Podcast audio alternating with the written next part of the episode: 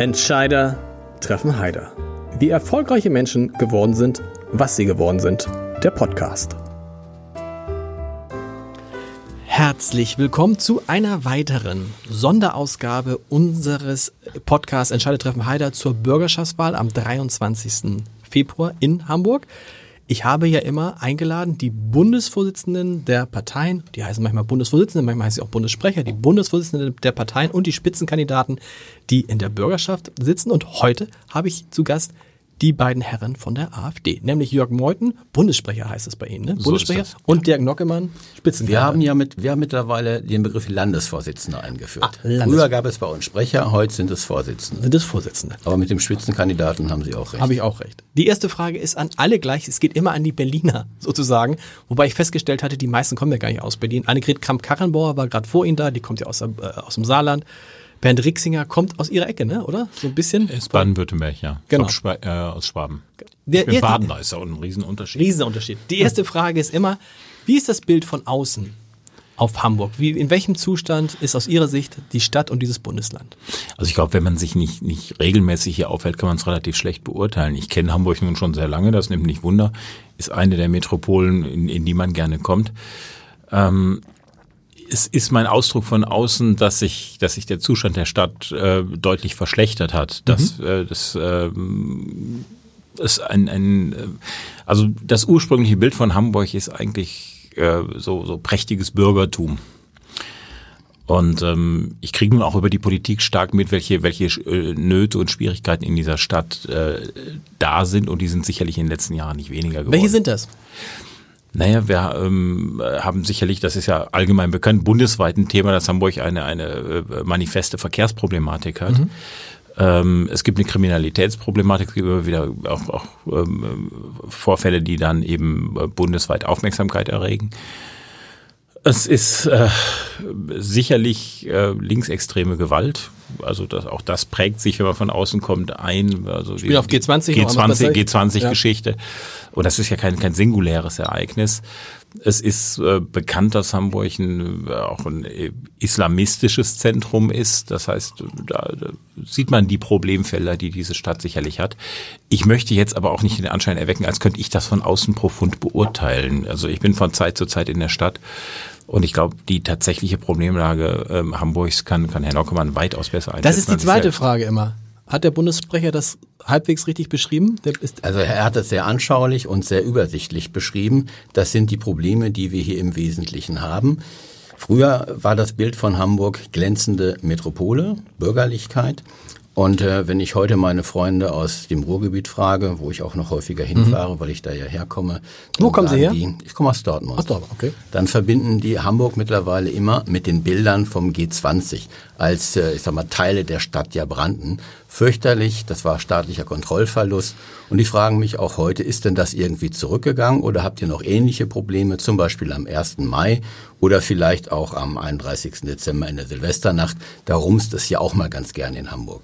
wenn das denn so ist, also wenn sich Hamburg verschlechtert hat, das Bild von Hamburg, warum hat der Senat, der diese Stadt in fünf Jahren, in den vergangenen fünf Jahren regiert hat, trotzdem noch eine so satte Mehrheit von aus den letzten Umfragen von fast 60 Prozent? Offensichtlich sind die Leute ja mit der Arbeit des Senats ganz zufrieden. Also Hamburg war ja immer eine linksgrüne Stadt. Äh, Die großen Zeiten der Sozialdemokraten mit 46, 48 Prozent, die sind vorbei und zwar auch aus gutem Grund vorbei. Äh, Mittlerweile hat es sich so ein klein wenig in den grünen Bereich verschoben. Hamburg ist ja eine Universitätsstadt. Wir haben ja äh, hundert, Zehntausende von Studenten in Hamburg und die ticken nun mal alle grün. Das fängt bereits im Schulalter an. Wir sind jetzt im Wahlkampf sehr viel in Hamburger Schulen und da sehen Sie ungefähr 90 Prozent der Schüler, die irgendwo auch grün, links orientiert sind. Ich möchte jetzt nicht darüber spekulieren, woran das liegt. Vielleicht sollte man mal darüber nachdenken, inwieweit auch die Lehrerschaft, die ja früher zu meiner Zeit zu 90 Prozent eher staatstragend war und zu 10 Prozent eher links war, das hat sich ja heute völlig Bei mir war es bei Wann war das denn? Das Aber war, ist- ich, bin, ich bin 61 Jahre alt. Aber ist es, ist es nicht völlig normal, Herr Meuthen, ist es nicht völlig normal, dass wenn man jung ist, dass man dann ein linker Revoluzer ist, dass man eher ein Grüner ist und dass so dieses konservative Element tatsächlich eher mit dem Alter kommt? Ja, ein Stück weit ist das sicherlich normal. Also wenn Sie jetzt die Äh, nehmen Sie mal die Fridays for Future Bewegung. Ja. ja. das, sind, das sind junge Leute, die haben noch keine Ahnung, äh, das ist ihnen auch nicht zum Vorwurf zu machen, damit ich nicht falsch verstanden werde, wie man Geld verdient. Ähm, die kennen sich mit Eigentumsrechten nicht aus. Ähm, und und äh, das ist ein anderes Alter. Also früher sagt man, ich finde den Spruch ziemlich flach, aber deswegen nicht ganz falsch. Also wer, wer mit 18 äh, nicht, nicht rot ist, der hat kein Herz und wer mit äh, 50 noch rot ist, der hat keinen Verstand. Mhm. Da ist ein bisschen was Wahres dran. Man muss das äh, dann eben ein Stück weit auch durch Lebenserfahrung entwickeln. Und ich glaube, dass viele dieser äh, jungen Menschen ähm, die jetzt meinen, das, was die da tun, mit großem Idealismus an den, an den Tag legen zu müssen, in 20 Jahren einen völlig anderen Blick auf das haben werden, was sie als, als junge Aber ist schon cool, haben. ist schon cool, was die bewegen, oder? Dass da mal eine, eine Generation wieder kommt und irgendwie Gas gibt und aufsteht und ja, teilweise, wir haben es jetzt erlebt mit Luisa Neubauer, die den Siemens-Chef vor sich hergetrieben hat, als wäre das irgendwie ein Anfänger. Ja, das spricht aber nicht unbedingt für Herrn Käser. Absolut. Ähm, und es spricht auch nicht für den VW-Vorstand, sich dermaßen treiben zu lassen. Ähm, ich meine, dass da gestandene Männer und Frauen sein sollten, ähm, die dem auch widerstehen müssen. Man dachte ja, ich, das sind gestandene Männer. Offensichtlich sind sie es nicht. Nein. Ja. Äh, bei, bei einigen würde ich, würde ich den Begriff Weichei durchaus in Erwägung ziehen. also ich äh, bin, bin einigermaßen entsetzt, wie man, wie man davor einknickt. Ja. Lassen Sie mich aber auch sagen, ähm, dass, dass junge Menschen sich politisch engagieren und dass sie für etwas stehen, ist zunächst einmal zu begrüßen. Ähm, Sie wissen, dass wir der festen Überzeugung sind, und das hat viel mit Daten und, und, und Fakten zu tun, dass sie gewaltigen Irrtümern aufsitzen. Äh, wenn die also allen Ernstes meinen, in 20 Jahren äh, oder 30 Jahren ging, ging die Welt äh, am, am Klimawandel zugrunde, dann ist das sicherlich eine, eine absurde Position. Aber sie stehen für etwas, das ist erstmal zu begrüßen. Ich glaube, dass das äh, ein Lernprozess ist. Also wie gesagt, ich glaube, die, die werden ein Vierteljahrhundert äh, später ganz anders auf ihre damalige Zeit zurückgucken, wie einige Alt-68er vielleicht auf ihre Kommunenzeit 68 heute auch einen völlig anderen Blick Aber ganz, ist, normal. Ganz, ist doch ganz normal, glaube ich, oder? Man, ja. man, also ich, ich, weiß nicht, ähm, es ist so wie mit Wein trinken, glaube ich. Man hat mit 20 auch noch keine Weine getrunken, aber mit, voilà. mit 40 dann. Voilà. Also Kommen wir mal auf die Themen, die Sie angesprochen haben. Also das, das große Thema, wenn man mal guckt, ähm, das große Thema im, der, der, der, der Bürger ist ja übrigens nicht, das ist ja für Sie natürlich ein Nachteil, ist nicht innere Sicherheit. Also wenn man sich anguckt, was macht den Leuten in Hamburg Sorgen, kommt die innere Sicherheit eher in den, auf die hinteren Rängen, ähm, weil sich die Kriminalitäts, äh, die Zahl der Kriminalität in Hamburg deutlich verbessert haben. Aber auf Platz eins ganz klar das Thema Verkehr. Aber Herr Heider, ja. was soll denn diese Frage mit der inneren Sicherheit? in unserem Wahlprogramm steht ganz deutlich, dass wir auch den Automobilverkehr in Hamburg stärken möchten. Das ich Wir nicht. möchten ein vernünftiges ja. Verkehrskonzept für Klar. alle, auch für den Autofahrer, der in Hamburg aus ideologischen Gründen massiv diskreditiert wird. Das ist ein ganz wesentlicher Punkt in unserem Wahlprogramm. Genau, darüber wollte ich mit Ihnen sprechen. Ich wollte nur sagen, dass das Thema, weil Herr Meuthen ja gesagt hat, also als er aufgezählt hat, was sind die großen Punkte, hat er gesagt, ein Punkt ist zum Beispiel Kriminalität. Das spielt bei den Hamburgern nicht so eine Rolle. Das Deshalb wollte ich das, das Thema. jetzt? Entschuldigung. Aus den letzten Umfragen ja, das, das ist spielt, es nicht unter den Top 5. Ja, es spielt bei bestimmten Wählern keine Rolle, aber bei den Wählern der AfD, bei einem großen äh, Bürgerkreis spielt es sehr wohl eine Rolle. Denn schauen Sie, wir haben in Hamburg immer noch 218.000 Straftaten pro Jahr. Wir haben 68.000 Tatverdächtige. Der Innensenator wird am frühen Morgen von der Antifa angehalten. Das Auto wird mit Steinen beworfen, mit Farbbeuteln beworfen und die Täter verschwinden einfach so mir nichts, dir nichts in der Stadt. Das ist ja auch nicht das erste Mal. Das geht ja schon seit vielen Monaten und Jahren so. Und der Hamburger Verfassungsamtschef hat ja kürzlich gesagt, wir würden eine neue Militanz erkennen bei den Linksextremisten und man müsste davor warnen, dass Hamburg vielleicht äh, vor einem neuen Linksterror steht. Also die Themen sind da und unsere Wählerschaft besorgt das alles sehr wohl und auch einen bestimmten anderen Bereich, der uns vielleicht gerne wählen würde, uns mhm. aber nicht wählt, weil es in Hamburg ja, ich sag mal, jede Woche irgendwo eine Demonstration gegen rechts gibt, völlig undifferenziert und die AfD immer damit in Verbindung gebracht wird. Das große Thema ist aber tatsächlich der Verkehr. Ich wollte, nicht, ich wollte nicht absprechen, dass Sie da ein Konzept zu haben. Darüber würde ich gerne mit Ihnen sprechen. Was ist Ihr Konzept für den Verkehr in Großstädten, für den Verkehr in Hamburg? Also für die, die sich damit beschäftigen, es gibt eine Riesendiskussion über eine autofreie Innenstadt in Hamburg. Laut Umfragen, den kann man glauben oder nicht, 67 Prozent der Hamburger sagen, sie würden sich eine autofreie Innenstadt in Hamburg wünschen. Das ist, was sagen Sie dazu? Der Verkehr in Hamburg wird künstlich verlangsamt. Nach äh, entsprechenden Studien wissen wir, dass circa 30 Prozent der Verkehre nur deswegen bestehen, weil die Leute auf Parkplatzsuche sind. Und äh, über 3000 Parkplätze sind in Hamburg in den letzten Jahren vernichtet worden. Das geht ja aus den parlamentarischen Anfragen hervor. Wo finden Sie heute noch irgendwo eine grüne Welle in Hamburg?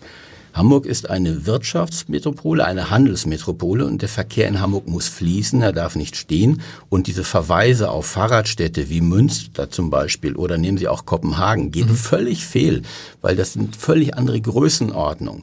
Wenn Sie heute mal gucken, dass wir beispielsweise auf einer Handwerkerrechnung 25 bis 30 Prozent haben des, des, äh, der Entlohnung äh, wegen Staus, weil die Leute im Stau stehen, dann ist das ein Zustand, der so nicht weitergehen kann. Wir müssen natürlich auch den ÖPNV fördern, haben wir auch gesagt. Wir sind für den Ausbau der U4, für den Ausbau der U5. Die Taktraten müssen erhöht werden. Es muss digitalisiert werden, damit die Taktraten erhöht werden. Es darf auch nicht so sein, dass im Winter die S-Bahnen stehen, weil es zu kalt ist. Dann sind die Türen zugefroren. Im Sommer ist es zu heiß. Im Herbst liegt das Laub auf den Schienen. Das ist kein attraktiver öffentlicher Personennahverkehr. Da muss wirklich entsprechend nachgebessert werden, damit ein Teil natürlich auch auf das Angebot äh, des ÖPNV eingehen kann.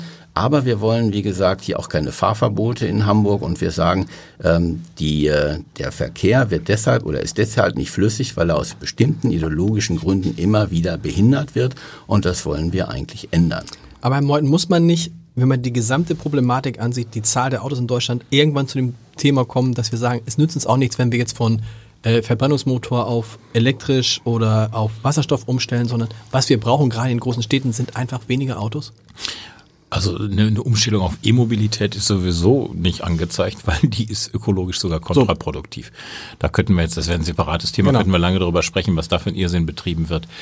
Ähm, dass man ähm, vernünftige Angebote macht für ÖPNV, was hochdefizitär ist, damit die Menschen mhm. Anreiz haben, mhm. umzusteigen. Mhm. Äh, als wenn sie als Pendler reinkommen, dass man ähm, äh, Fahrradspuren macht, das alles ist völlig normal. Es ist ein Ausspielen der einen Gruppen gegen die anderen. Ich glaube, dass man äh, der, der Stadt einen riesen, jeder Stadt einen riesen Bärendienst erweist, wenn man sie komplett autofrei mhm. versucht zu stellen.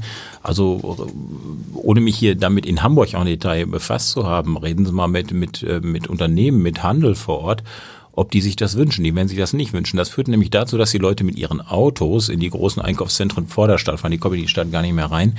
Und dadurch hat man eine Verschiebung aus der Stadt raus, die der Attraktivität des Innenstadtraums sicherlich nicht dienlich ist. Ich würde Ihnen völlig zustimmen, dass man das nicht immer weiter mit Autos fluten kann. Deswegen ist es vernünftig, dass man äh, sinnvolle Alternativangebote schafft. Wir hatten im Vorgespräch, hatten Sie gesagt, Sie fahren selber hier mit dem Fahrrad durch die, äh, genau. durch die Gegend für den, den das möglich, äh, dem das möglich ist, ist das doch eine hochattraktive Geschichte. Absolut. Und, äh, wird immer für mehr, wird auch für ältere Leute natürlich immer, immer öfter möglich, ja. weil es die E-Bikes gibt. Ich werde übrigens formal, ja. wenn ich durch die Stadt fahre, in der Regel von 60, 70-Jährigen überholt und frage mich immer, wie das geht. Nee, das und ist dann, aber auch nicht ganz ungefährlich ne, mit diesen E-Bikes. Na, aber E-Bikes ist kein Problem. Sind Sie mal E-Bike gefahren? Ja, ich war überrascht, wie schnell die sind. Dinger schnell, sind. aber es ist jetzt nicht vergleichbar mit E-Scootern oder so. Aber ich finde schon, da gibt es jetzt ganz viele Möglichkeiten. Ja. Also E-Scooter ist ein Thema, ich, ich arbeite ja überwiegend in Brüssel. Ja. Äh, die ganze Stadt ist voller E-Scooter, die da durch die Gegend fliegen. Äh, ich prophezei mal, die werden in zwei, drei Jahren wieder verschwunden sein. Ja. Das ist kein, keine gute Lösung. Also ich sähe es gern ideologiefrei wenn wir anfangen, Fahrradfahrer gegen Autofahrer auszuspielen, und das, das wird natürlich gemacht, äh, namentlich äh, von, von Grünen, weil da die Autofahrer als Feindbild behandelt werden. Ich glaube, das ist ein grundverkehrter Ansatz. Wir müssen zu einem sinnvollen Miteinander finden. Und wenn Sie meinen, dadurch, dass Sie den Verkehr immer weiter behindern, was dann zu diesen endlosen Staus führt, erreichen Sie irgendetwas für die Lebensqualität der Menschen oder auch ökologisch, dann sind Sie eben im ideologischen Holzweg. Das ist so. Autofreie Innenstadt also aus AfD-Sicht keine gute Lösung.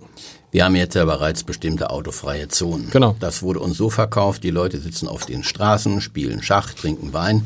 Das machen sie vielleicht mal so für zwei Monate im Sommer, mhm. aber schon im Herbst hört das auf und im Winter ist das völlig illusorisch. Dann sind diese Straßenzüge tot. Und es wird immer gesagt, es sei alles im Sinne der Anwohner, was gemacht wird. Und die Anwohner stehen dahinter. Wir wissen aber aus diversen Bürgerschaftsdebatten, dass zahlreiche der Anwohner, zahlreiche Anwohner gar nicht gefragt werden. Ähm, das okay. insbesondere da nicht im Geschosswohnungsbau, also die, die etwas höher wohnen. Unten im Erdgeschoss ist das manchmal der Fall. Aber selbst Gewerbetreibende, die dort ihr Geschäft haben, haben gesagt, sie sind überhaupt nicht beteiligt gewesen an diesen Umfragen. Man wundert sich eben, wo diese Umfrageergebnisse dann so herkommen. Gut, zweites großes Thema in Hamburg. Herr Meuthen, was glauben Sie, ist das zweite große Thema in einer großen Stadt wie Hamburg? Ähm, ich weiß es nicht sicher, aber bei mir wäre es das Bildungsthema. In Hamburg interessanterweise nicht, weil es da so eine Art Schulfrieden gibt. In Hamburg ist es Wohnen. Klar. Klar, ja. So, Na, Wohnen, da, da muss man sagen, und da ja. muss man sagen, ähm, viele sagen, ich weiß nicht, ob Sie das auch so sehen, sagen hier, ähm, Wohnen, die Wohnfrage ist die neue soziale Frage. Sieht das die AfD auch so? Ist eine, ähm, eine, eine Riesenproblematik. Ich habe mich mit, mit äh, Wohnungspolitik äh, früher in meiner Hochschullehrertätigkeit lange, lange befasst. Das Problem an der Wohnungspolitik ist, dass mit den völlig falschen Instrumenten herangegangen wird. Ah. Also wenn, wenn Sie sich diese Enteignungsfantasien da anschauen, äh, dann kommen Sie im Grunde genommen zu einer DDR Reloaded. Wenn Sie es zu stark über sozialen Wohnungsbau machen, ähm, werden Sie letztlich um eine massive Fehlförderung nicht umhinkommen, sonst haben Sie eine Ghettoisierung. Die richtigen Instrumente sind eigentlich kommunale Belegungsrechte und eine gezielte Steuerung der Bedürftigen über das Wohngeld. Das heißt, sie müssen beim Nachfrage ansetzen und nicht beim Anbieter ansetzen. Dann macht es Hamburg aber gar nicht so verkehrt. Hamburg macht ungefähr, macht ein Drittel Mix, also macht ein Drittel der Wohnungen sind Sozialwohnungen, nicht mehr. So, das ist Ein ganz Drittel gut. der Wohnungen sind Das ist Sozialwohnung? Ein Drittel Ist so- ist zu viel? finanziert, ein Drittel Sozialwohnung und ein Drittel sind Eigentumswohnungen. Genau, das ist der Drittelmix. Finden Sie zu viel? Ein Drittel Sozialwohnung? Ich glaube, dass äh, der, der, der Wohnungsmarkt, oder was heißt, ich glaube, ich habe mich damit intensiver befasst, der Wohnungsmarkt kann funktionieren, wenn die, wenn die Bedingungen stimmen. Wenn Sie natürlich in, in eine äh, derart, äh, derartige Überregulierung hineingehen, äh, gehen, wie wir sie hier haben, die wird auch von den Grünen massiv betrieben, dann wird Bauen so teuer und so unattraktiv, ähm, dass äh, der frei finanzierte Wohnungsbau immer weniger wird. Was in Hamburg ja auch nicht der Fall ist. Also wir haben jetzt im vergangenen Jahr 12.000 genehmigte Wohnungen. Das ist ja sehr viel. Finden Sie viel? Die naja, sind die aber sind noch nicht gebaut. Sind noch nicht gebaut. Also, Dazu kommen wir dann noch. ja, Dazu kommen wir, die sind noch nicht gebaut. Aber immerhin, man muss sagen, also äh, in, in, der, in der Zeit vor dem SPD geführten Senat, das war ja einmal mit Olaf Scholz allein und einmal mit Rot-Grün, sind, glaube ich, Herr Nockemann, Sie, Sie kennen das auch noch, 3.000 Wohnungen im Jahr in Hamburg genehmigt worden. Seitdem, seit 2011, sind knapp 97.000 Wohnungen in Hamburg genehmigt worden. Aber das ist tatsächlich interessant. Es sind nur 55.000 gebaut.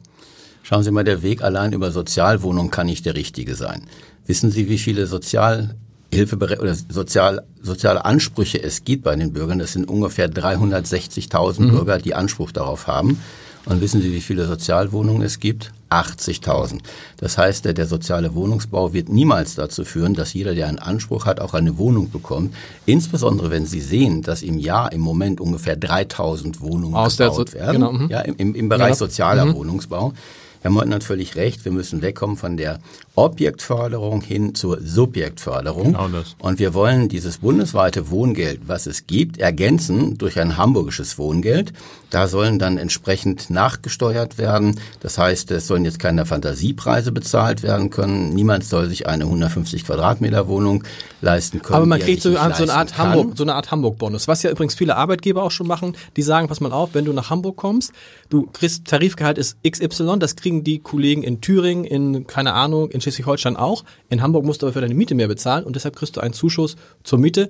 Weil, das haben wir ja ganz oft in ganz vielen Hamburger Großunternehmen. Zuletzt war der UKE-Chef in diesem Podcast, der Universitätsklinikum Eppendorf, der sagt, er findet teilweise gar keine Ärzte mehr, Ja. weil sich die Ärzte im Umfeld des UKE, die Ärzte, keine Wohnung leisten können. Das ist ja schön, wenn äh, Unternehmen sich das leisten können. Der öffentliche Dienst kann sich das nicht leisten.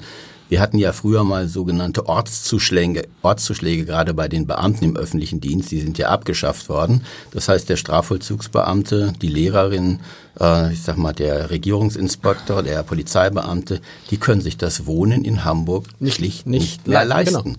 Und deswegen haben wir zwei Konzepte entwickelt. Einmal das zusätzliche Hamburger Wohngeld und zum anderen die Eigentumsquote zu erhöhen. In Hamburg äh, gibt es Wohneigentum bei 23 Prozent der Genau. Bevölkerung. Das ist einer der geringsten Anteile überhaupt.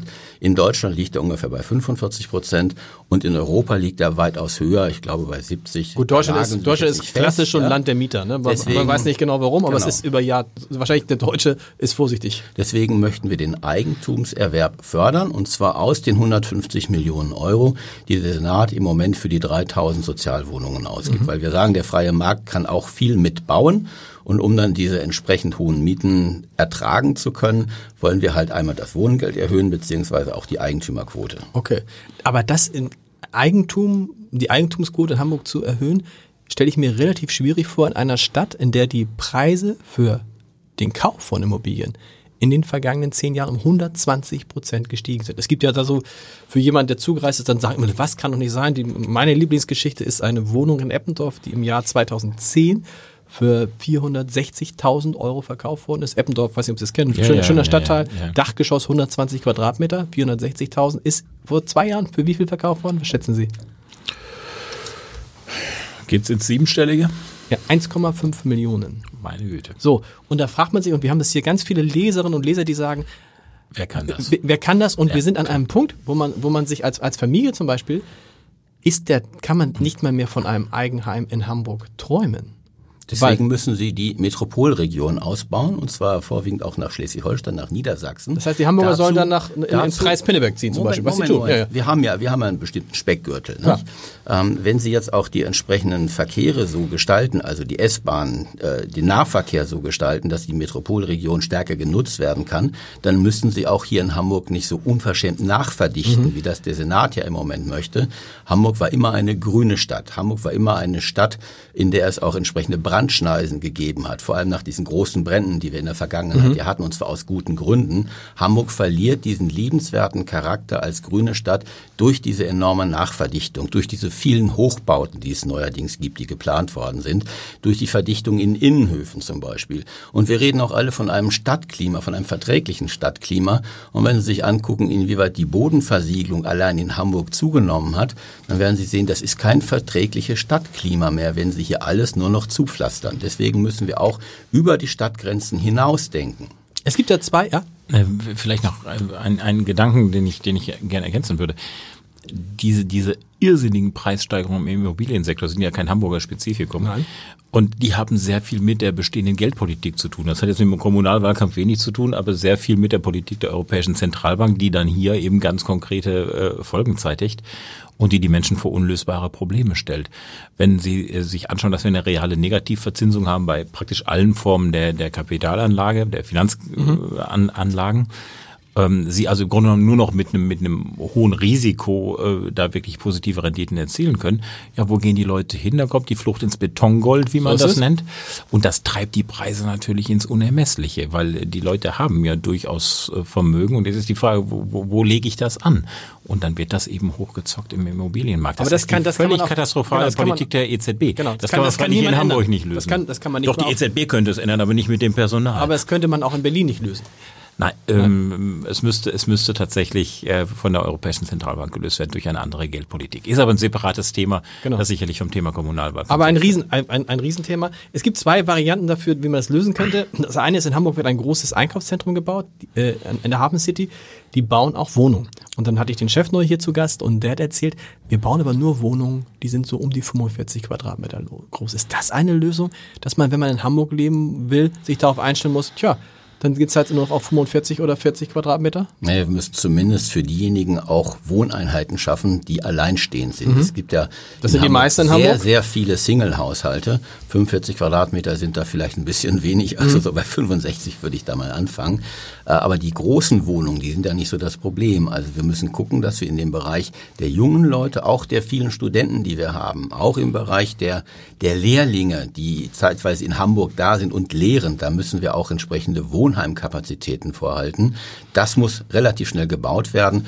Und zu diesem Gebäudekomplex, da gibt es ja die unterschiedlichsten Auffassungen. Nicht? Es geht ja nicht nur darum, dass da die Wohnungen zu klein sind, es geht ja auch darum, dass der Geschäftsverkehr aus der Hamburger Innenstadt abgezogen sind, abgezogen wird und hier, ich sag mal, der Wirtschaftsbetrieb in Hamburg, in der City gestört wird, empfindlich gestört wird. Und deswegen haben wir gesagt, wir sprechen uns dagegen aus. So ist es. Es gibt die Grünen, haben den Vorschlag gemacht, im Bezirk Nord einfach keine Einfamilienhäuser mehr einzuplanen in Bebauungspläne. Ist das auch ein Weg? Weil Einfamilienhäuser natürlich mehr Platz wegnehmen als Reihenhäuser, als Doppelhaushälften, als, also wir reden über freistehende Einfamilienhäuser. Ich glaube, das ist sogar eine, eine Position der Grünen im, äh, auf Bundesebene, ne? darüber nachzudenken. Wissen Sie, was mir daran nicht gefällt? Ähm, es, es steckt im Wort selbst ein Familienhaus. Ein Familienhaus ist eben für Familien. Und wenn ich jetzt nur noch Wohneinheiten schaffe für äh, in, in Größe von 45 Quadratmeter, kriegen Sie keine Familie So ist unter. es. Ähm, Das bildet ein Stück weit die, die, die gesellschaftlichen Gegebenheiten ab, wie, wie wir sie heute haben, weil wir immer mehr Single-Haushalte haben. Ein Stück weit produziert es sie vielleicht auch. Und das, kann ist etwas, was ich fürchte, weil ich, wir sind nun Familienpartei. Und wenn, wenn Familien eben keinen angemessenen Wohnraum mehr kriegen, weil entsprechend es auch gar nicht gebaut wird, ähm, dann zerbrechen die auch leichter, weil die vor unlösbaren Problemen stehen. Und ich glaube, dass man damit ein Stück weit wirklich das, was wir nicht zu Unrecht als Keimzelle der Gesellschaft bezeichnen, in unlösbare Schwierigkeiten äh, bringen. Deswegen halte ich Einfamilienhausbau und auch Raumausweisung dafür für sehr, sehr wichtig für eine funktionierende Gesellschaft. Sie sagen das gerade, Sie sehen sich als Familienpartei. Das könnte vielleicht auch ein Grund dafür sein, dass Sie im Bundesland Hamburg nicht so erfolgreich sind wie anderswo. Absolut. Weil, wenn, weil wenn, man, wenn man sich Hamburg anguckt, äh, wenn Hamburg nur 100 Einwohner hätte, hätten 18 davon ein Kind. 55 würden allein leben und die restlichen würden zu zweit leben. Also diese Stadt ist keine Familienstadt, obwohl die Bedingungen für Familien in dieser Stadt gar nicht so schlecht sind. Kostenfreie Kitas, Ganztagsschulen mhm. etc.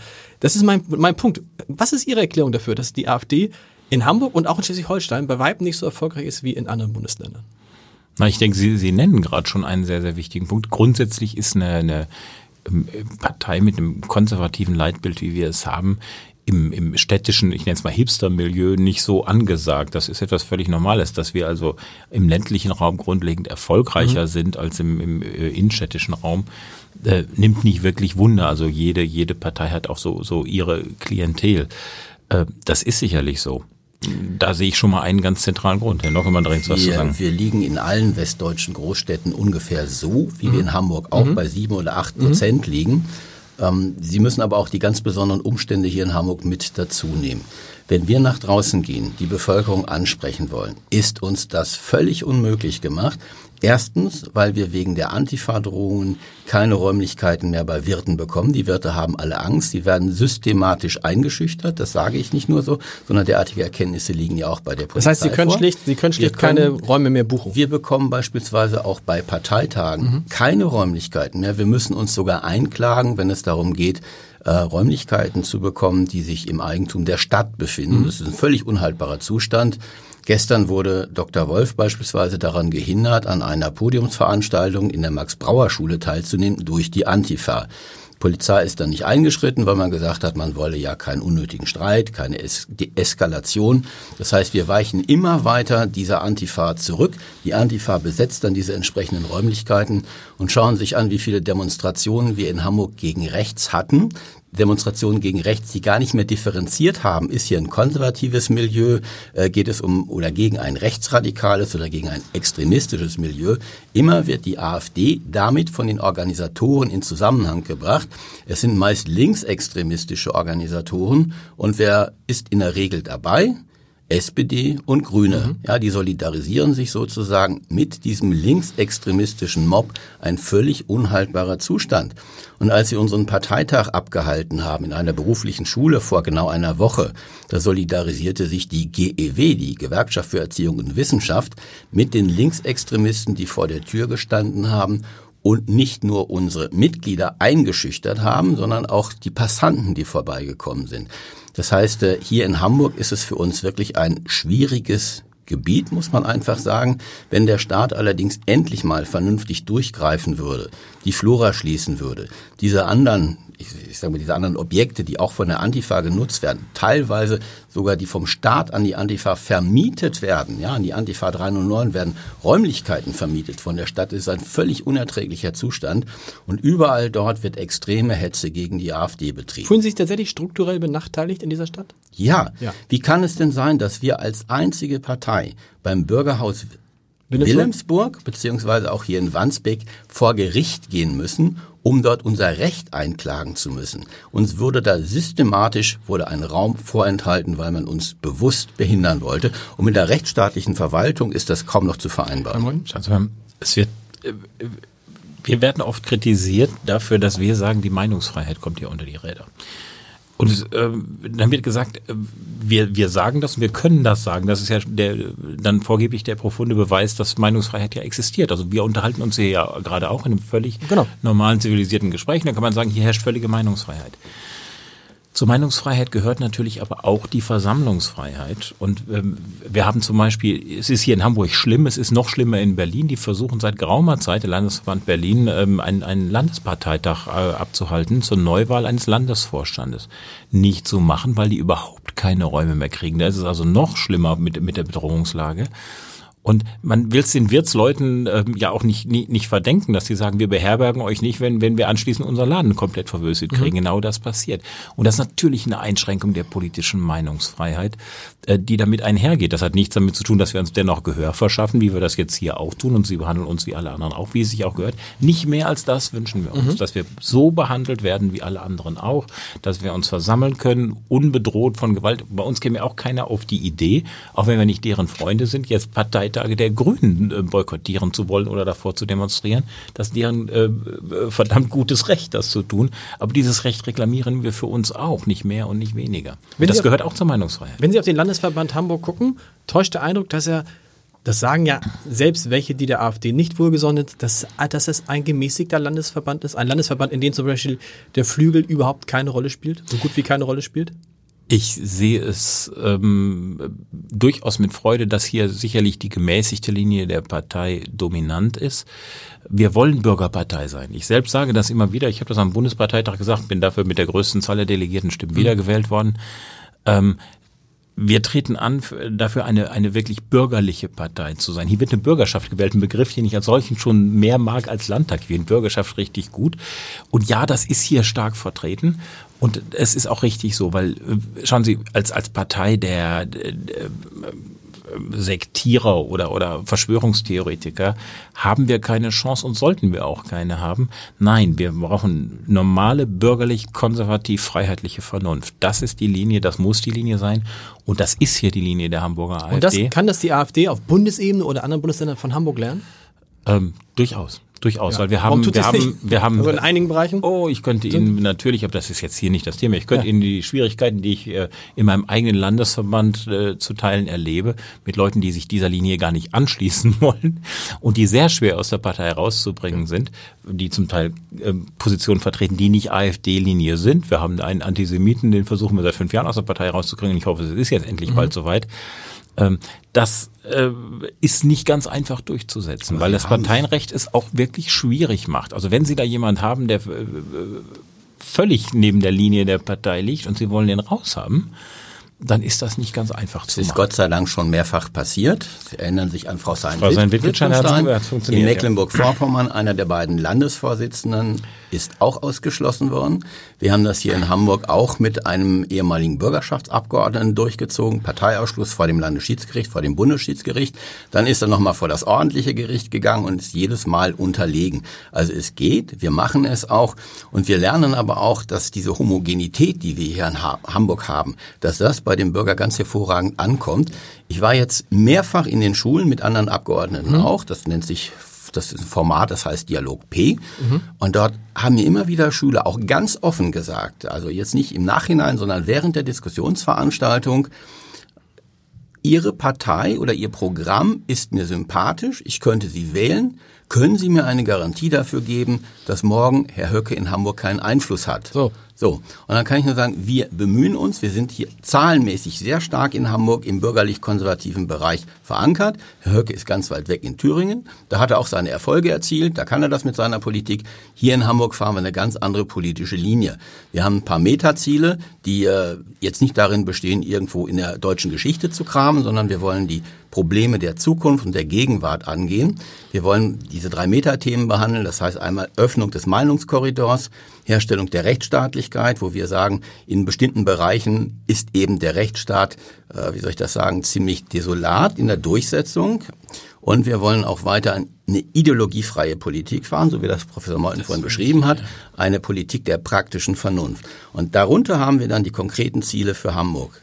Autofahrer, äh, öffentlicher Personennahverkehr, Sicherheit, bezahlbare Mieten. Das sind unsere Themen. Alles Themen, die auch die, die anderen Parteien haben. Aber wir machen es wirklich und man, mit und man kann besonderen ja, Ausprägung. Und die AfD könnte auch von Hamburg lernen. Also in anderen Bereichen, sie verbessern mich, in anderen Bundesländern setzt man hier sehr stark auf das Thema Migration und die Probleme mit Flüchtlingen.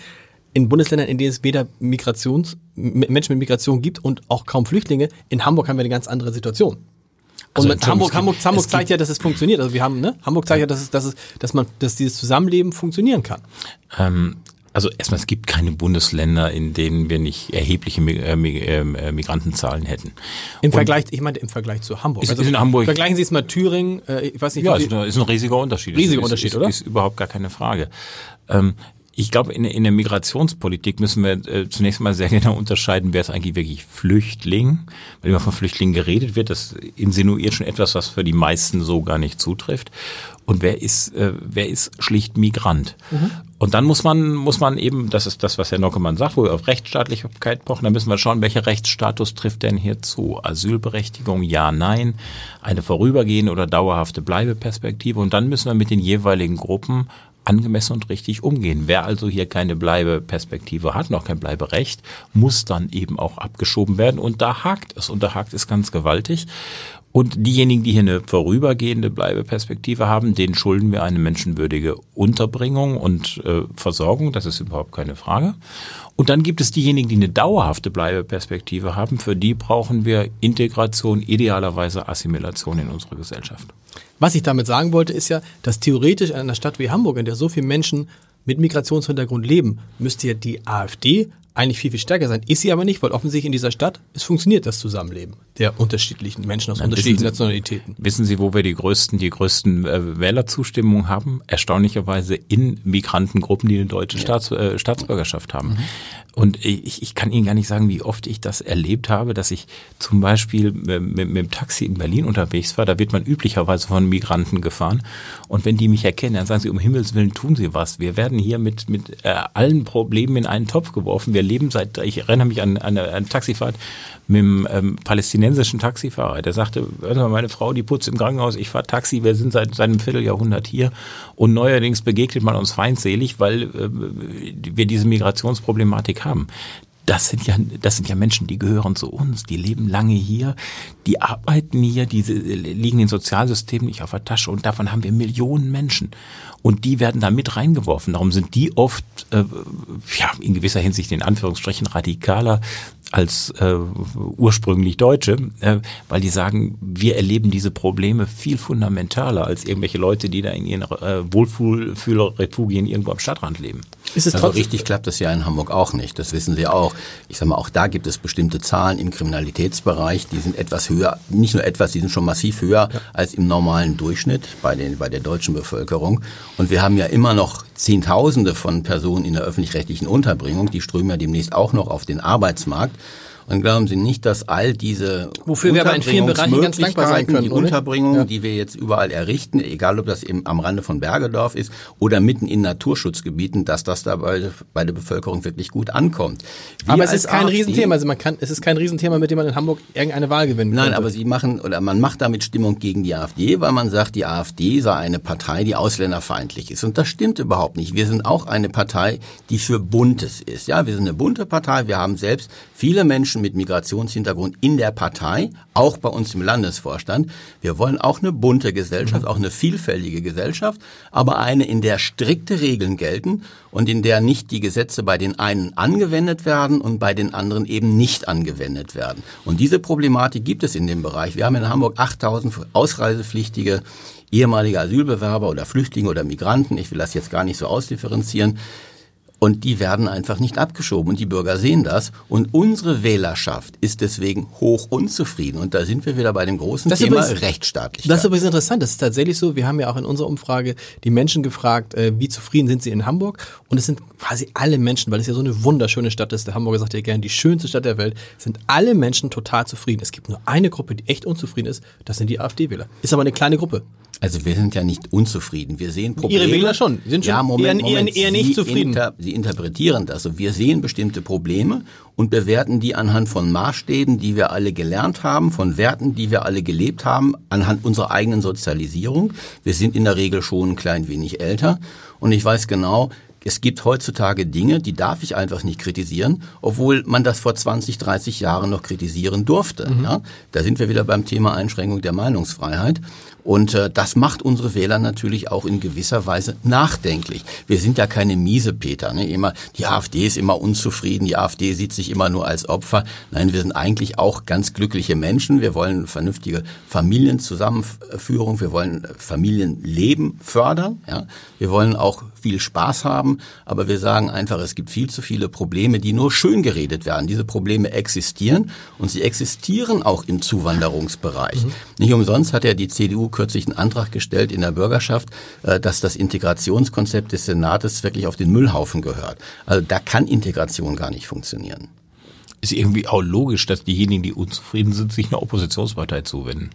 Wenn sie zufrieden werden, können sie die, ja, aber die, äh, die, die Regierenden Die, die Linken ja. sind ja auch so Oppositionspartei. Aber also interessanterweise die Wähler der Linken und die Wähler der äh, CDU sagen aber, ach, eigentlich ist es in dieser Stadt ganz schön und wir wählen trotzdem links und CDU und nicht die äh, SPD oder die Grünen. Was interessant ist, ist jetzt der vorletzte Podcast mit, mit Ihnen. Es kommt dann noch der Podcast mit der SPD. Was ich interessant finde bei allen, bis auf die, die betroffen sind, irgendwie alle schießen sich so ein bisschen auf die Grünen ein. Die CDU sagt, ja. die Grünen müssen raus aus dem Senat. Sie sagen, na, na, die Grünen. Moment, also Moment. Also Machen Sie mal, in, in, in Hamburg teigelt die CDU hin und her. Okay. Ursprünglich waren sie ja mal für eine Koalition mit den Grünen. Ole van Beust hat ja auch gesagt, er würde eine Koalition mit den Grünen Gab's, es gab, es gab Schwarz-Grün? Die hatte er damals, genau. aber er hat es auch kürzlich geäußert in einem Interview. Markus Weinberg war ja ursprünglich auch ganz begeistert für eine Koalition mit den Grünen. Von irgendjemandem ist er jetzt wieder zurückgeholt worden. Er bevorzugt eine sogenannte Deutschland-Koalition, also eine Koalition SPD, CDU und FDP, weil das für ihn einfach bequemer ist. Also da ist jetzt nicht diese eindeutige Haltung, alle gehen auf die Grünen.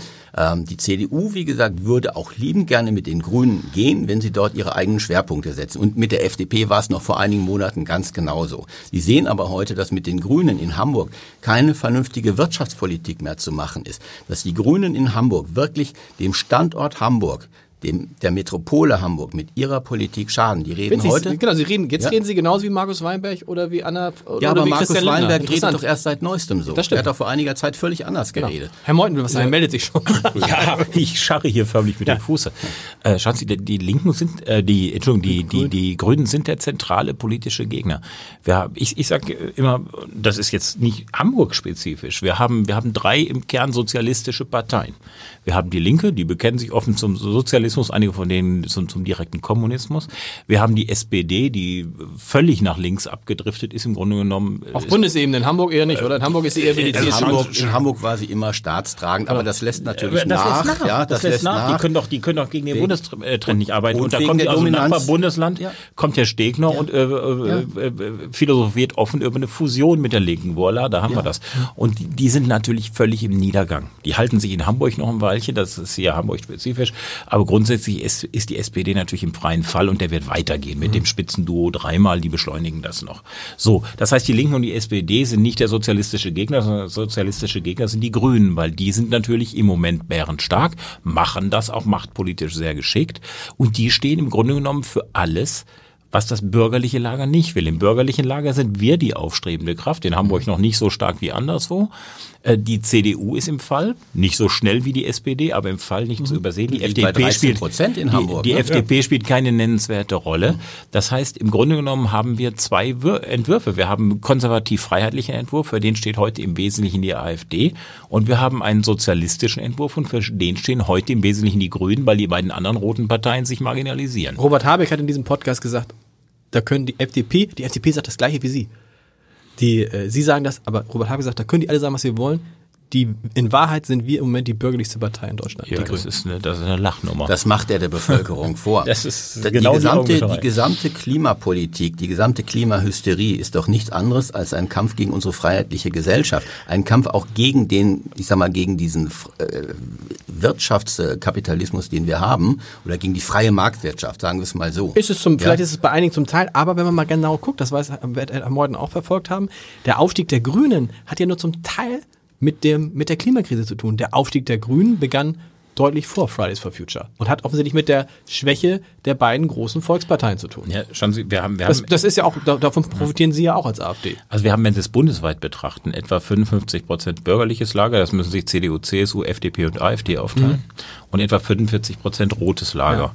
Und im roten Lager ist es nun so, dass die Linke, äh, weil sie, weil sie nun wirklich extremistische Positionen vertritt, ihre Klientel hat, die wächst aber nicht, die stagnieren. Sehr stabil in Hamburg. Also in Hamburg und, kann man sagen, es ist immer 11 Prozent. Ja, und bei SPD und Grünen könnte sagen, das sind kommunizierende Röhren. Das, was die SPD runtergeht, gehen die Grünen hoch. Und mittlerweile sind eben die Grünen die starken im sozialistischen Lager, weil die SPD nun mal das tut, was sie tut. Das, das ist so. Ähm, und äh, infolgedessen muss man sich auf die, auf die Grünen fokussieren. Und lassen Sie mich sagen, wenn Herr Habeck also die Grünen als bürgerliche Partei äh, verkauft, dann kann ich das marketingtechnisch verstehen. Aber das ist eine Lachnummer, die ihresgleichen sucht. Also ich erlebe diese, diese krass ideologische, sozialistische Enteignungspolitik der Grünen. Ich erlebe sie im Bundestag und ich erlebe sie natürlich auch im Europaparlament sehr stark. Was die da abziehen, hat mit freiheitlich-bürgerlicher Gesellschaft nichts, aber auch wirklich gar nichts mehr zu tun. Und was die machen, die streuen dem Volk Sand in die Augen, indem sie sich freundlich, dufte, nett geben, vielleicht eine sympathische äußere Ausstrahlung an den Tag legen.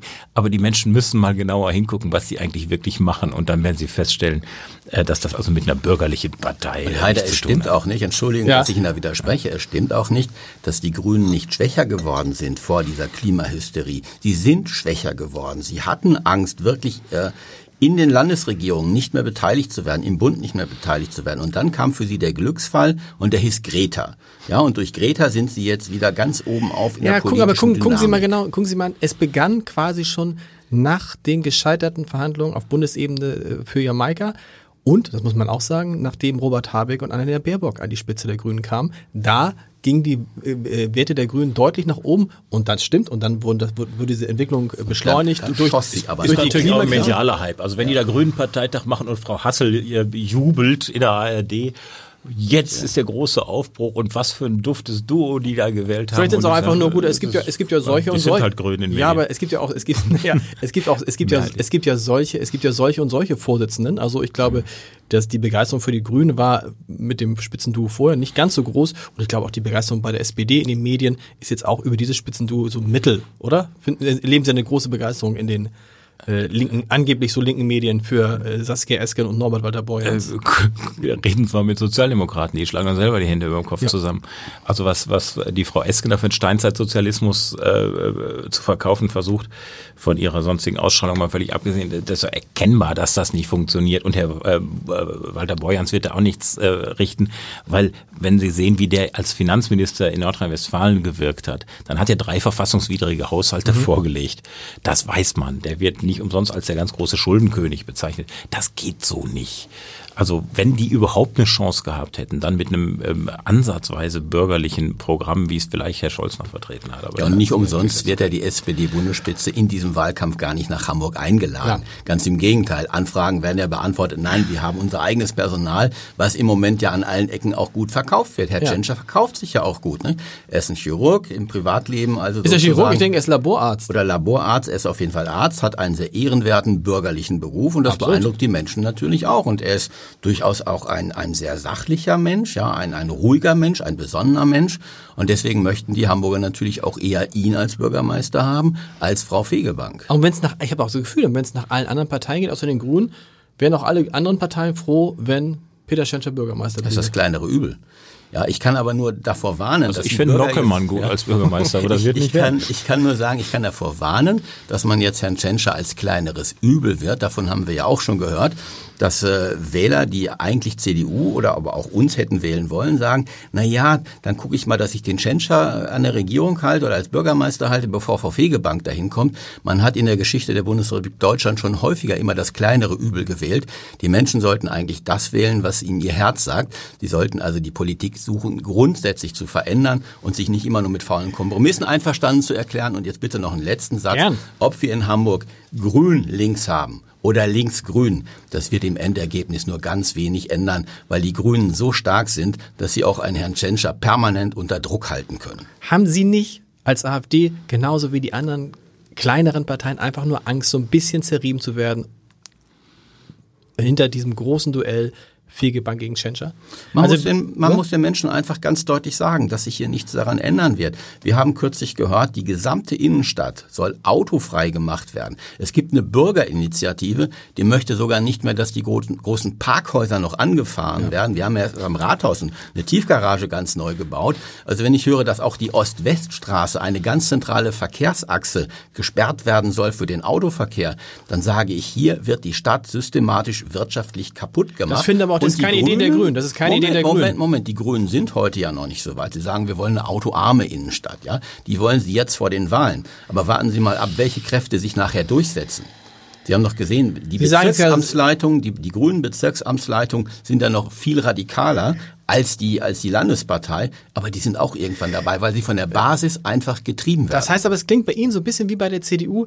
Bei dieser Wahl ist entscheidend, weil man nicht verhindern kann, dass einer von beiden stärkste Partei wird, weil man nicht verhindern kann, dass SPD und Grüne, die werden die stärksten Parteien werden, da lässt sich nichts dran ändern. Ist auch aus AfD-Sicht das Wichtigste, dass die Grünen aus der Regierung verschwinden? Nein, wir brauchen eine Wirtschaftspolitik, die den Ansprüchen dieser Stadt einfach gerecht Und- wird. und die geht so nicht mit den das, Grünen. So wie das Mit den Beispiel Grünen bei den geht das Grünen nicht. nicht. Okay. Wir hatten früher starke Mit den, sozialdemokratische... Grünen, mit den Grünen geht das nicht, ist gut. Das, lass uns noch ein anderes Thema, was, was ich interessant finde. Ein, ein, ein, mit den Grünen, habe ich verstanden. Ein anderes Thema, war Ihnen das bewusst, äh, Herr Meuthen, dass es in Hamburg noch nie eine Frau gegeben hat, die sich um den Posten des ersten Bürgermeisters, noch nie. Peter Schenscher ist der 199. Mann in Folge als Bürgermeister. Was ist da schiefgelaufen in dieser weltoffenen, liberalen, freiheitlichen Stadt? Oh, das weiß ich, das weiß ich auch nicht. Also früher, äh, in, in, in früheren Zeiten, weil Sie sagen 199 Bürgermeister, dann gehen Sie sehr, sehr weit in der Geschichte zurück. Aber gut, aber das in den Da war 80er das so. Jahren gibt's doch bestimmt auch, Ähm, bestimmt auch Frauen gegeben, die das hätten machen können. ich halte diese, diese ganze Differenzierung, dieses Ausspielen der Geschlechter für reichlich bescheuert. Ob es eine Frau oder ein Mann ist, ehrlich gesagt, das ist mir völlig wurscht. Wir haben in, in, in Norwegen, nee, wo Krass, Frau, Entschuldigung, Frau in Finnland, Kamp- in Finnland gerade. Reine Regierung. Reine Regierung, äh, alles Frauen, ja, alle Parteivorsitzenden sind Frauen. Weil wenn es sich so ergibt, woanders sind es nur Männer, ich finde das relativ wurscht. Wir, wir stehen als AfD dafür, dass sich dass sich äh, wirklich Kompetenz durchsetzt und die ist nicht geschlechtsspezifisch. Sondern die, die ist personalisiert auf den Menschen. Und Trotzdem das, haben das Sie- Geschlecht ist trotzdem- dafür kein primäres Merkmal. Trotzdem haben Sie, wie alle, noch, noch krasser als andere konservative Parteien, immer so ein Frauenproblem. Ne? Ja, gucken Sie sich doch mal unsere Liste in Hamburg an. Ich meine, bei den Wähl- Listenplatz drei sofort eine Frau, dann haben wir insgesamt vier oder fünf Frauen bei den 20 Listenkandidaten. Das Das ist ist ja schon jetzt- überproportional, nur 25. Überproportional. Gucken Sie sich doch mal, gucken Sie sich mal die alte CDU an. Was hatte die denn auf der Ich sag Liste? ja, die Konservativen haben, warum haben die Konservativen so ein Problem mit den Frauen? Auch bei den Wählern. Ihre Wähler sind überwiegend männlich. Und älter. Nee, älter stimmt nicht. Älter stimmt nicht? Nee, älter, aber männlich. äl- Älter männlich ist stimmt. falsch. Äh, das ist wirklich empirisch äh, äh, ganz falsch. Ähm, aber männlich stimmt. Warum? Wie kriegen Sie denn mal mehr Frauen zur AfD? Ähm, Überzeugungsarbeit, wirklich schrittweise Überzeugungsarbeit. Ich glaube, dass äh, äh, viele Frauen äh, diesem, diesem Feindbild, das von uns vermittelt wird, das sind ganz finstere, rechtsradikale, gefährliche Menschen, dass die darauf vielleicht noch, noch äh, stärker und verstörter reagieren und es vielleicht jedenfalls diejenigen, das ist ja nicht frauenspezifisch, sondern es gibt ja Männer und Frauen, die, ähm, die tendenziell unpolitisch sind, dass die das sagen und sagen, die, die, die wählen wir nicht, weil das sind, das sind finstere alte weiße Männer und äh, die, die, die wählen wir nicht. Ich denke, dieses Bild müssen, müssen wir durchbrechen. Ähm, ganz einfach durch Überzeugungsarbeit, durch unser, durch unser Auftreten und dadurch, dass wir, dass wir es schrittweise diffundieren und dass die, dass sie merken, mit wem sie es eigentlich wirklich zu tun haben. Wenn sie es merken, wird sich das Problem ganz von selbst lösen. Ich will auch kein Pauschalurteil fällen, aber ich glaube, aus der allgemeinen Erfahrung weiß man, dass Frauen doch in der Regel mehr Wert auf Harmonie legen. Und äh, die AfD kommt nun mal manchmal, ja, leider immer zu Unzeiten, Ab und an etwas, etwas, etwas durchaus krawallig rüber. Ja. Und das ist genau das, was Herr Meuden anfangs sagte. Äh, wir müssen gucken, dass wir also unseren, unseren konservativ-bürgerlichen Charakter einfach mehr betonen als dieses Krawallige. Was man aber nicht verwechseln darf, das sind die klaren Worte, das ist die klare Aussprache, die wir haben mit, äh, ja, mit Hetze oder mit Teilen und mit Spalten der Gesellschaft oder mit krawallig. Ich bin sehr dafür, dass wir in Hamburg hier auf eine durchaus hanseatische Weise Klartext reden. Damit unterscheiden wir uns von ganz vielen, von, von fast allen anderen Parteien in Hamburg, die eher weich sind, die eher nur diese Harmonie haben. Alle müssen überall miteinander zusammenarbeiten und die Probleme werden dadurch unter den Teppich gekehrt. Sie werden jedenfalls nicht ausgesprochen. Und wenn wir diese Probleme ansprechen und auch durchaus mal in einer Form ansprechen, die nachhaltig und eindrücklich ist, dann heißt das sofort, ja, wir sind aggressiv und wir teilen und spalten und das schreckt wahrscheinlich mehr Frauen ab als Männer. Ich bin gespannt. Letzte Frage, Herr Meuthen. Ähm, wir Hamburger denken natürlich immer, dass sich alles um Hamburg dreht. Ja, also für uns ist natürlich jetzt die ist wir können, wir wissen gar nicht, wir können an nichts anderes mehr denken und so, ja. Äh, ähm, eine Sache noch vorweg fällt mir gerade auf. Ich finde es lustig mit dieser Frauenfrage. Das ist immer interessant zu sehen, auch bei Frau Kram-Karrenbauer zum Beispiel, wenn man die jetzt auf diese Frauenfrage anspricht, spielt es, bei Ihnen ist es ja unverdächtig, aber spielt es auf einmal alles gar keine Rolle mehr. Also das finde ich ja lustig, wenn dann Frauen, die immer dafür gekämpft haben, dass ja Frauen in der Politik eine wichtige Rolle spielen, plötzlich sagen, naja, aber jetzt in Hamburg hier aktuell spielt das keine Rolle. Aber geschenkt. Was ich sagen wollte, wir Hamburger glauben, dass Hamburg die schönste Stadt der Welt ist und es dreht sich alles auf Bundesebene. Ganz ehrlich, welche Bedeutung hat diese Hamburger Wahl? Es ist die einzige Landtagswahl in diesem Jahr, aber hat es irgendeine Bedeutung für die Bundespolitik?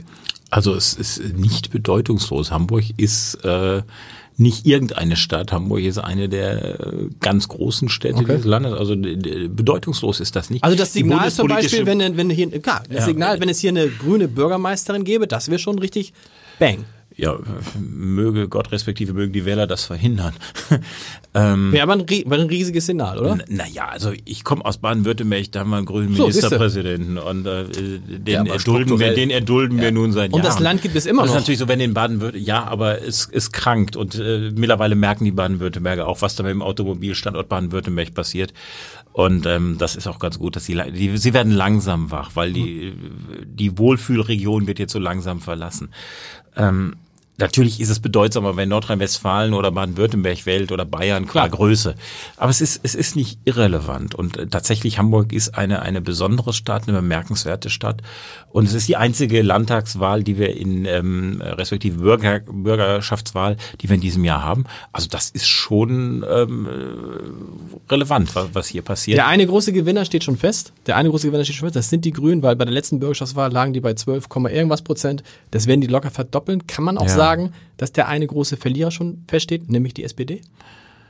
Also auf Bund wenn wir jetzt über Bundesebene reden, weil wenn, also wenn Peter Schenscher gewinnt, gewinnt er mit einer Strategie, die dem, die komplett der Strategie widerspricht, ja. die das neue Vorsitzende macht. Wenn er verlieren sollte, dann hat Hamburg auch noch eine seiner letzten großen Hochburgen verloren. Also ich glaube, ich glaube, es wird zwei Verlierer geben und das zieht sich ja durch alle, alle Wahlen der jüngeren Zeit. Das sind die ehemaligen Volksparteien. CDU wird äh, dick verlieren, SPD wird dick verlieren. Und die, die ähm, äh, aufstrebenden Parteien Grüne und, und, und AfD werden gewinnen. Das wird auch hier so laufen. Wobei der Gewinn hier eben aufgrund der ähm, Besonderheiten, die wir in Hamburg vorfinden, bei der AfD nicht so groß sein wird, wie er vielleicht anderswo ist. Aber wir werden hier auch ordentlich zulegen und daran arbeiten wir mit großer Zuversicht. Ich danke für den Besuch. Vielen Dank.